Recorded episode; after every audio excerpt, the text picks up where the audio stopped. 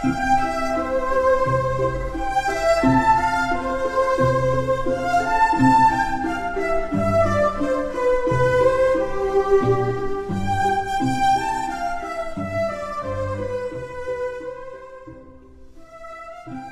友们，大家好，这里是知乐古典音乐，听古典音乐背后的故事，我是赵田。今天让我们走进悲剧婚姻男主角海顿背后的故事。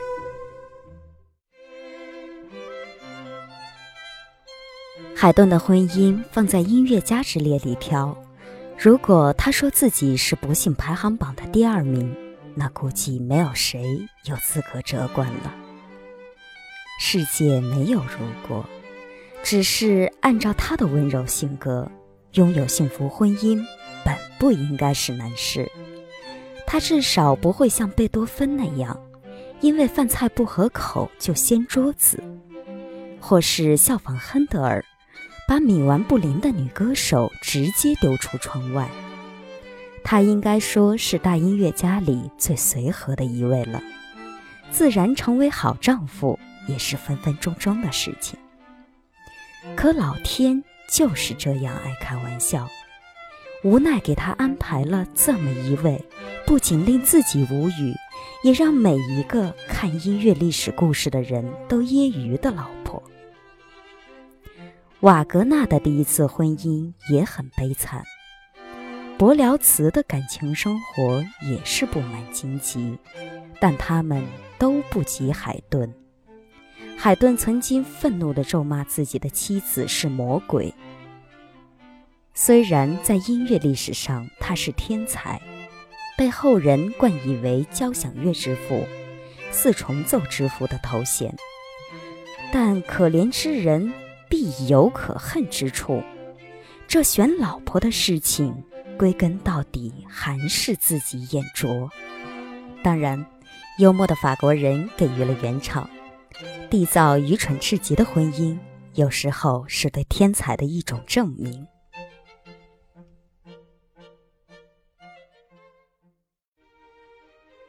那么铺垫了这么多，我们现在开始详细的说说海顿的婚姻状况。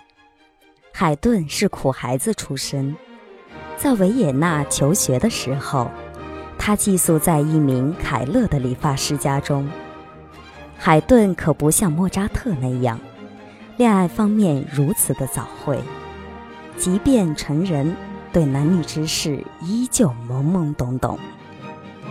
据说他二十七岁的时候，与伯爵夫人散步，看到对方的围巾开了，他都大惊小怪地叫出声来。海顿不是美男子，甚至说挺丑的。矮矬穷用来形容他，虽然有些不尊重，但也算名副其实。如果单论外表，那海顿绝对是位助孤生。可他的音乐才华加上他的温柔性格，绝对可以弥补这外在的不足。更何况他远播的音乐家名声。自然会给他提供很多花团锦簇的机会，可为什么他的婚姻却如此的不幸呢？海顿的爱情是从这位理发师的家中开始的。这位理发师有两个女儿，作为妹妹的钢琴老师，海顿很快就爱上了这个女学生。这件事倒是跟莫扎特的爱情颇为相似。遭到了拒绝之后，在一家姐妹身上找备胎。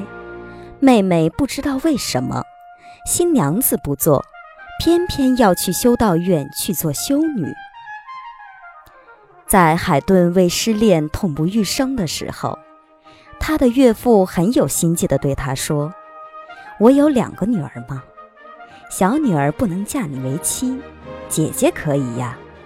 虽然她比你年长三岁，但都是为我所生，能有多大差别呢？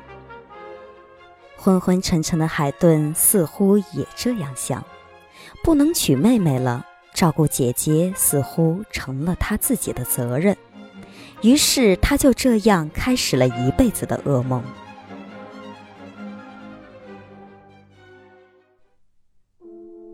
他的婚礼选地跟莫扎特一样，都是在维也纳的圣斯蒂芬教堂。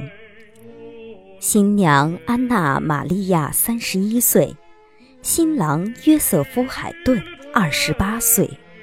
按照我们的俗语，“女大三抱金砖”，但海顿的这位发妻可不是什么金砖，而是自己一生痛苦的根源。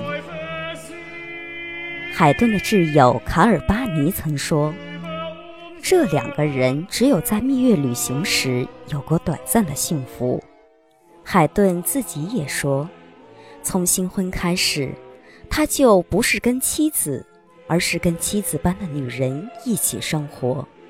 如果这个女人能稍有些理性，自己一定能够燃起更多的热情。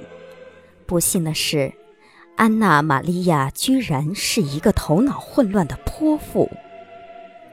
安娜·玛利亚虽然被朋友们很温婉地描述成不美，但也不丑，举止还算端庄，但是他冥顽不灵，脑子里如果蹦出一个蠢主意，那绝对会死撞南墙不回头。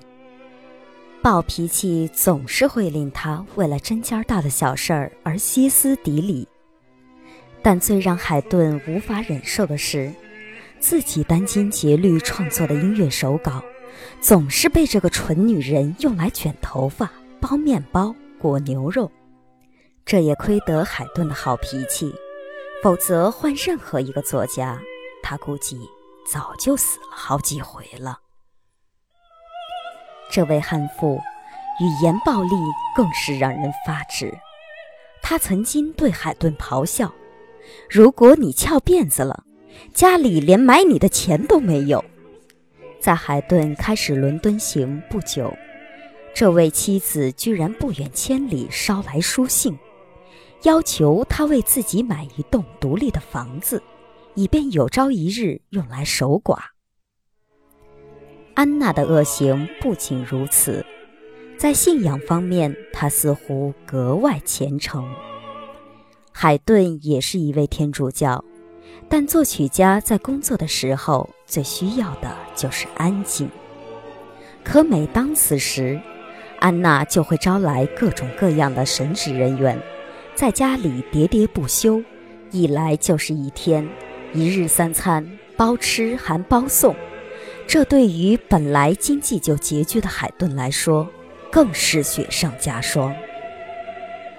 在安娜的眼里，海顿根本就不是丈夫，而是个银行账户，只拿来于按时提款用，简直就是赞西佩在世，无情、冷酷、毫无魅力，好喧闹、浪费，而且顽固不化。